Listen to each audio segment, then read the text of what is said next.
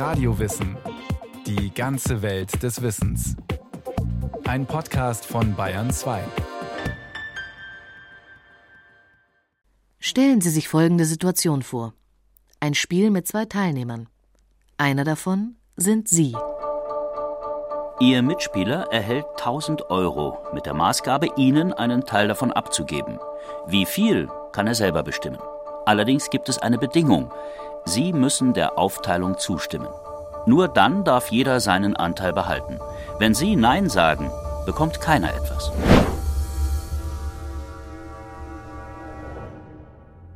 Angenommen, Ihr Mitspieler bietet Ihnen 500 Euro, also genau die Hälfte.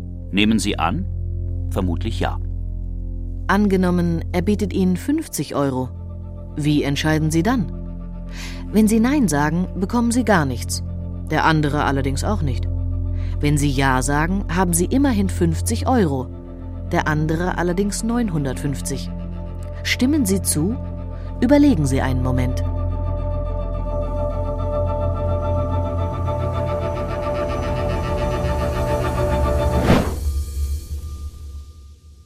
Wahrscheinlich werden Sie Nein sagen. Dies prophezeit jedenfalls die Spieltheorie, die das Entscheidungsverhalten von Menschen erforscht. Sie verwendet das Ultimatumspiel, das wir gerade gespielt haben, für ihre Experimente. Dabei zeigt sich, dass die meisten Menschen Angebote von weniger als 30 Prozent ablehnen. Das heißt, sie hätten in unserem Ultimatumspiel, sofern sie dem statistischen Durchschnitt entsprechen, auf bis zu 300 Euro verzichtet. Der Grund dafür ist unser Sinn für Gerechtigkeit, der offenbar so stark ist, dass wir dafür sogar materielle Nachteile in Kauf nehmen. In welchem Umfang ist individuell verschieden und hängt auch von der persönlichen Lebenssituation ab. Aber wir reagieren nicht nur empfindlich auf Ungerechtigkeit, sondern sind auch bereit, uns Gerechtigkeit etwas kosten zu lassen.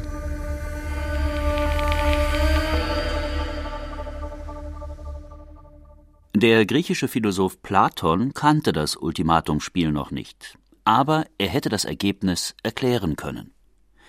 Ein zu niedriges Angebot, so hätte Platon vermutlich argumentiert, bringt die Ordnung in unserer Seele durcheinander. Platon unterscheidet drei Seelenteile im Menschen den denkenden Teil, den muthaften Teil und den begehrenden. Jedem Seelenteil entsprechen spezifische Zuständigkeiten und Tugenden dem denkenden Teil etwa die Weisheit, Klugheit und Einsicht, dem Muthaften die Tapferkeit, der Ehrgeiz und das Ehrgefühl und dem Begehrenden das Besitzstreben, aber auch die Besonnenheit oder Mäßigkeit. Damit die Seelenteile gut zusammenwirken, bedarf es einer weiteren Tugend, nämlich der Gerechtigkeit. Sie soll für die richtige Balance unserer Seelenteile und damit für eine gute Ordnung in unserer Seele sorgen. Sie steht deshalb über den anderen Tugenden und ist die höchste und wichtigste von allen. Im Ultimatumspiel nun geraten zwei Seelenteile in Widerstreit. Das Besitzstreben des begehrenden Teils will auf jeden Fall kassieren, egal welchen Betrag. Aber das Ehrgefühl des muthaften Teils wird bei einem zu niedrigen Angebot gekränkt. Wir fühlen uns in unserem persönlichen Wert herabgesetzt. Ein Seelenteil würde hier also auf Kosten eines anderen profitieren und dadurch die Balance in unserem Inneren durcheinander bringen. Vielleicht haben Sie diesen inneren Widerstreit gespürt, als Sie über das Angebot nachdachten. Hier schreitet deshalb der Gerechtigkeitssinn ein und sorgt dafür, dass wir erst ab einer gewissen Angebotshöhe zustimmen. Dann nämlich, wenn beide Seelenteile zufrieden sind. Dieses Seelenmodell ist die Grundlage von Platons Gerechtigkeitstheorie. Anders als die mythischen und religiösen Gerechtigkeitsvorstellungen der Frühgeschichte sieht er den Ursprung der Gerechtigkeit in der Seele des Menschen, nicht mehr in einer göttlichen Ordnung oder im Walten des Schicksals. Platon versteht deshalb Gerechtigkeit in erster Linie als personale Gerechtigkeit, das heißt als eine Tugend, die den rechtschaffenen Menschen auszeichnet. In seinem Hauptwerk Politeia, der Staat, überträgt Platon das Seelenmodell dann auch auf die Gesellschaft. Den drei Seelenteilen im Menschen entsprechen drei Stände im Staat. Dem Denkenden der Stand der Herrscher, dem Muthaften der Wehrstand und dem Begehrenden der Nährstand. Bei dem Stand der Herrscher handelt es sich um die sogenannten Philosophenkönige, das heißt die Besten der Besten, die sich in einer viele Jahre währenden strengen Ausbildung für ihre Ämter qualifiziert haben. Ihre Aufgabe ist es, den Staat zu leiten. Den Wehrstand bilden die Wächter. Wir würden heute sagen, die Soldaten und die Polizisten. Sie sorgen für die Sicherheit im Staat. Der Nährstand schließlich besteht aus den Bauern, den Handwerkern und den Gewerbetreibenden. Sie sind für die materiellen Grundlagen des Staates zuständig. Wie die Seelenteile, so verfügen auch die Stände über spezifische Tugenden. Die Herrscher über die Tugend der Weisheit, der Wehrstand über die Tugend der Tapferkeit und der Nährstand über die Tugend der Besonnenheit und des Maßhaltens, so jedenfalls sah es Platon. Auch im Staat ist es die Aufgabe der Gerechtigkeit, die Teile zu einem vernünftig und gut geordneten Ganzen zu vereinen. Sie regelt also das Zusammenleben der Menschen. Dadurch erhält sie eine neue zusätzliche Qualität. Denn die anderen Tugenden, etwa die Tapferkeit oder die Besonnenheit, kommen nur dem zugute, der sie besitzt. Sie haben also eine egoistische Komponente. Die Gerechtigkeit hingegen dient der Gemeinschaft. In dieser gesellschaftlichen Funktion sieht Platons Schüler Aristoteles sogar den Hauptgrund dafür, dass die Gerechtigkeit die vorzüglichste unter allen Tugenden ist. Aristoteles, ansonsten ein eher nüchterner Wissenschaftler, gerät beim Thema Gerechtigkeit für seine Verhältnisse geradezu ins Schwärmen. In seinem Werk Die Nikomachische Ethik preist er sie als eine Tugend so wunderbar schön, dass nicht der Abend und nicht der Morgenstern gleich ihr erglänzt.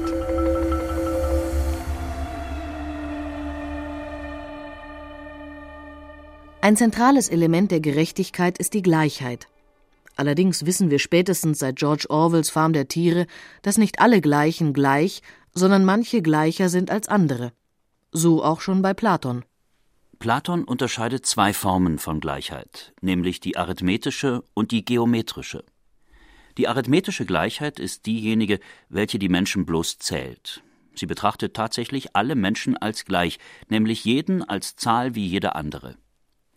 Die geometrische Gleichheit hingegen zählt nicht nur, sondern legt sozusagen auch Maß an und bezieht dies in ihr Urteil ein. Die geometrische Gleichheit erkennt deshalb auch Unterschiede. Sie ist für Platon diejenige Form von Gleichheit, die schwerer zu ermitteln, aber letztlich gerechter ist. In der Politeia schreibt er dazu Die wahrhafteste und beste Gleichheit vermag nicht mehr jeder zu erkennen, denn sie ist die Unterscheidung des Zeus, dem Überlegenen nämlich teilt sie mehr, dem Schwächeren weniger zu und gibt so jedem der beiden Angemessenes im Verhältnis zu ihrer Natur. Es steht also nicht allen Menschen das Gleiche zu, sondern jedem das ihm angemessene. So kommt es zu Platons berühmter Definition der Gerechtigkeit, nämlich dass jeder das Seinige und Gehörige hat und tut. Jedem das Seine ist somit die Kurzformel der platonischen Gerechtigkeit. Sie klingt einleuchtend, lässt aber vieles unbestimmt und damit viel, vielleicht sogar zu viel Raum für Interpretationen. Denn was ist jeweils das Seine? Schon in der Politeia kommt es zu Missverständnissen. Ein Gesprächspartner des Sokrates versteht die Definition so, dass man Freunden Gutes tun soll und den Feinden Böses. Jedem halt das, was ihm gebührt. Sokrates widerspricht dem zwar vehement, es kann nie Sache des Gerechten sein, jemandem zu schaden. Dennoch finden sich in der Geistes- wie in der politischen Geschichte immer wieder Fehlinterpretationen der platonischen Gerechtigkeitsformel, auch als bewusster Missbrauch, bis hin zu ihrer Pervertierung auf dem Eingangstor des Konzentrationslagers Buchenwald. Denn dort stand genau dies zu lesen: jedem das Seine. Aristoteles sieht denn auch weiteren Klärungsbedarf. In der nikomachischen Ethik macht er deutlich, inwiefern Gerechtigkeit sowohl auf Gleichheit als auch auf Ungleichheit beruhen kann. Wenn der Staat zum Beispiel Güter, Geld oder Ehrungen an seine Bürger vergibt, dann ist gerechterweise nicht das Prinzip der Gleichheit anzuwenden, sondern das der Proportionalität. Das heißt, nicht die eins zu eins Gleichheit von Personen oder Dingen, sondern die Gleichheit von Verhältnissen. Wer sich vor anderen auszeichnet, etwa durch mehr Leistung und mehr Erfolg, soll auch entsprechend mehr an Gütern und öffentlicher Anerkennung erhalten. Alles andere wäre ungerecht. Vor Gericht aber, so Aristoteles weiter, liegen die Dinge völlig anders. Hier kann nur die strikte Gleichbehandlung aller Menschen zu Gerechtigkeit führen, denn, so Aristoteles, es trägt ja nichts aus, ob ein guter Mann einen Schlechten beraubt oder ein Schlechter einen Guten, oder ob ein guter oder ein schlechter Mann einen Ehebruch begeht. Vielmehr sieht das Gesetz nur auf den Unterschied des Schadens, und es behandelt die Personen als gleiche. Der römische Rechtsgelehrte Ulpian fasste die Überlegungen der antiken Philosophie in drei Grundsätzen zusammen, die als die berühmtesten Prinzipien der abendländischen Rechtsgeschichte gelten. Sie lauten Honeste vive, zu Deutsch Lebe ehrenhaft, Neminem lede, tue niemandem Unrecht und Suum cuique tribue, gib jedem das Seine. In diesen Grundsätzen ist alles enthalten, was zu einem gerechten und friedlichen Leben und Zusammenleben der Menschen erforderlich ist. Würde jedermann sie beachten, brauchten wir keine Polizei und keine Gerichte.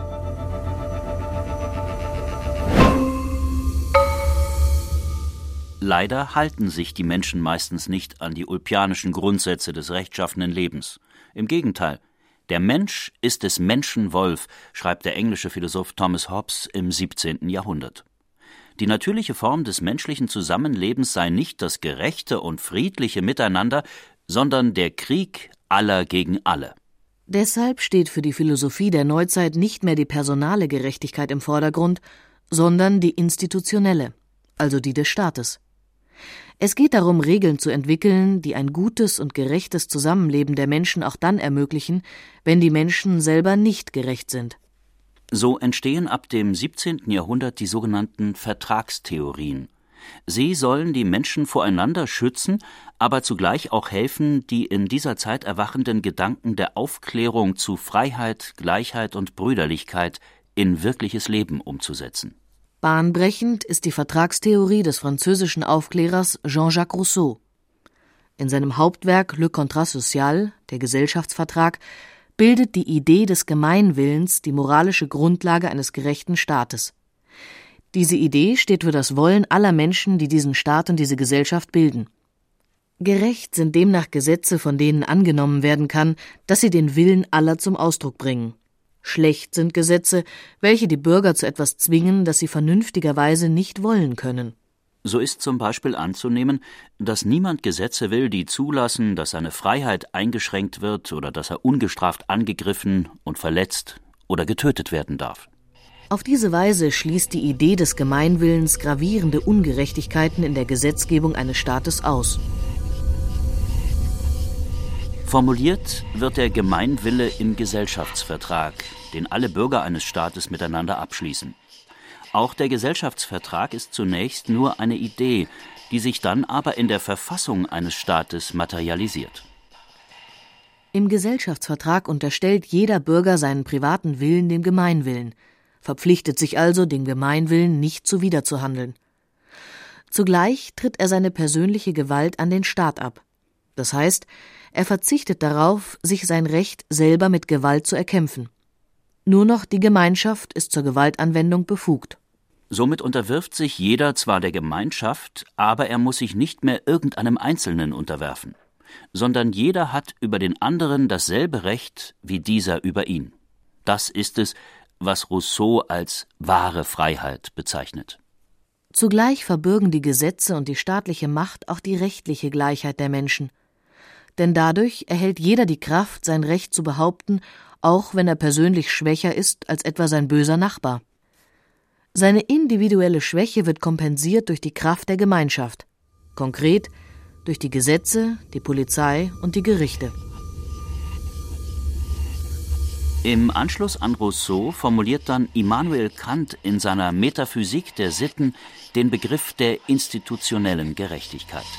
Das Recht ist also der Inbegriff der Bedingungen, unter denen die Willkür des einen mit der Willkür des anderen nach einem allgemeinen Gesetze der Freiheit zusammen vereinigt werden kann. Als konkrete Handlungsanweisung ergibt sich daraus der sogenannte kategorische Rechtsimperativ, nämlich Handle äußerlich so, dass der freie Gebrauch deiner Willkür mit der Freiheit von jedermann nach einem allgemeinen Gesetze zusammen bestehen könne. Dies erinnert an die goldene Regel Was du nicht willst, dass man dir tu, das füg auch keinem anderen zu. Ein entscheidender Unterschied liegt aber darin, dass es nicht jedermanns persönlichem Gutdünken überlassen bleibt, was erlaubt ist und was nicht, sondern dies wird durch ein allgemeines, also gleichermaßen für alle geltendes Gesetz geregelt, und zwar eins, das sich die Menschen unter der Idee des Gemeinwillens selber, also frei gegeben haben.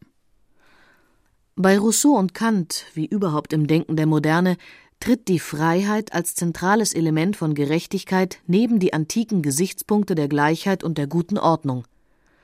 Daraus werden in der Folge konkrete Menschenrechte abgeleitet. Als Grundrechte, die jedem Menschen allein aufgrund seines Menschseins zustehen und deren Unverletzlichkeit durch den Staat zu garantieren ist. Zu den Menschenrechten zählen neben dem Recht auf Leben und Unverletzlichkeit der Person unter anderem das Recht auf freie Ausübung der eigenen Religion, das Recht auf freie Meinungsäußerung sowie das Recht auf Schutz vor fremder Willkür.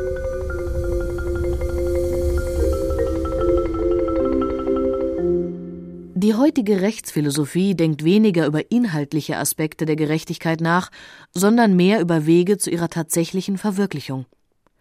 Deshalb versucht sie, ausgeklügelte Verfahrensregeln zu entwickeln, die allein schon sozusagen automatisch ein gerechtes Ergebnis versprechen. Ein einfaches Beispiel für eine solche Verfahrensgerechtigkeit können wir bei jedem Kindergeburtstag praktizieren.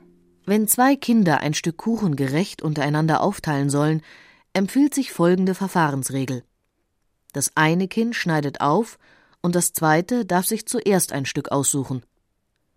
Man kann davon ausgehen, dass das erste Kind sich unter diesen Voraussetzungen alle Mühe geben wird, zwei gleich große Stücke zu schneiden denn es muss ja befürchten, dass andernfalls das andere Kind sich das größere Stück nimmt, es selber also nur noch das kleinere bekommt. Das Kind wird also gerecht handeln, ohne dass es dazu moralischer Vorhaltungen bedarf.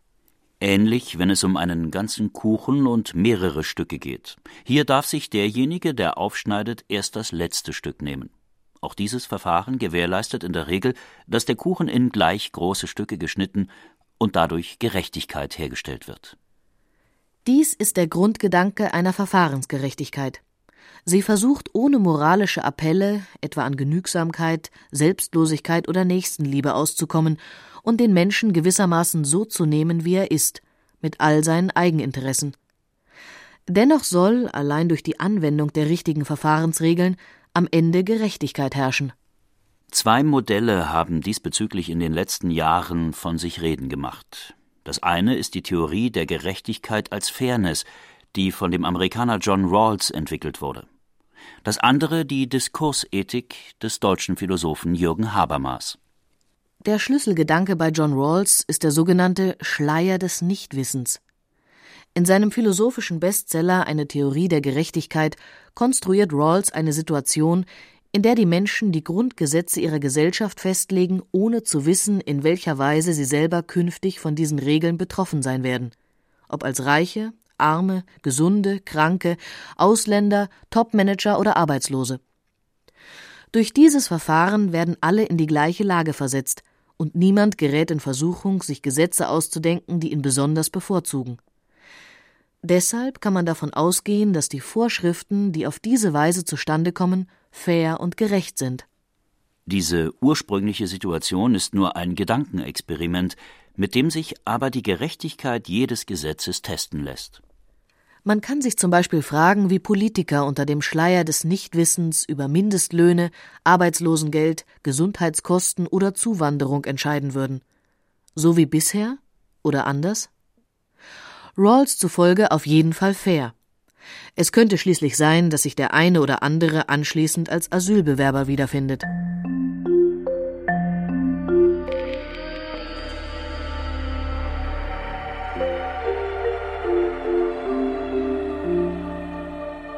Noch ein gutes Stück konkreter ist das Verfahren, das Jürgen Habermas in seiner Diskursethik vorschlägt. Habermas denkt nicht an eine fiktive ursprüngliche Situation, sondern an real stattfindende Diskussionen, in denen die jeweils Betroffenen über Regeln ihres Zusammenlebens selber entscheiden. Dies soll für alle Ebenen in Staat und Gesellschaft gelten, von der UNO bis zur eigenen Familie und entsprechend auch für alle Themen, von den Menschenrechten bis zur Frage, wer wann den Abwasch übernimmt. Wann immer also etwas zu regeln ist, sollen die Betroffenen oder deren Vertreter sich zum Diskurs zusammensetzen. Dafür gibt Habermas Verfahrensregeln vor, die sicherstellen sollen, dass die Diskurse konstruktiv und fair verlaufen. Etwa, dass alle Betroffenen persönlich anwesend oder vertreten sein müssen. Weiterhin, dass jeder frei sprechen darf, aber auch die Argumente des anderen ernst nehmen muss. Dass jeder nur das behaupten darf, was er tatsächlich glaubt, und dass kein Sprecher sich selber widersprechen darf. Nur der zwanglose Zwang des besseren Arguments, so Habermas, soll im Diskurs gelten.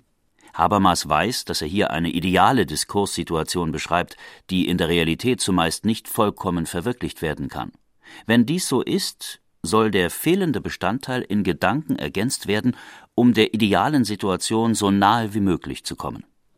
Am Ende soll jedenfalls eine Lösung stehen, der alle Teilnehmer aus freien Stücken zustimmen können. Ein solcher einstimmiger Konsens macht die betreffende Regel gerecht. Also nicht höhere allgemeine Prinzipien entscheiden bei Habermas über Gerechtigkeit oder Ungerechtigkeit, sondern der konkrete Konsens der jeweils Betroffenen. Gerecht ist das, worauf sich die Beteiligten einigen. Die Verfahrensgerechtigkeit kommt möglicherweise zur rechten Zeit. Sie scheint besonders gut geeignet, die aktuellen globalen Herausforderungen an Recht und Gerechtigkeit zu bewältigen, weil sie auf moralische Ansprüche verzichtet, die meist kulturspezifisch sind und in anderen Regionen der Welt nicht anerkannt werden. Der Schleier des Nichtwissens hingegen kann überall wehen, und der Gerechtigkeitsdiskurs lässt sich auch auf Arabisch führen.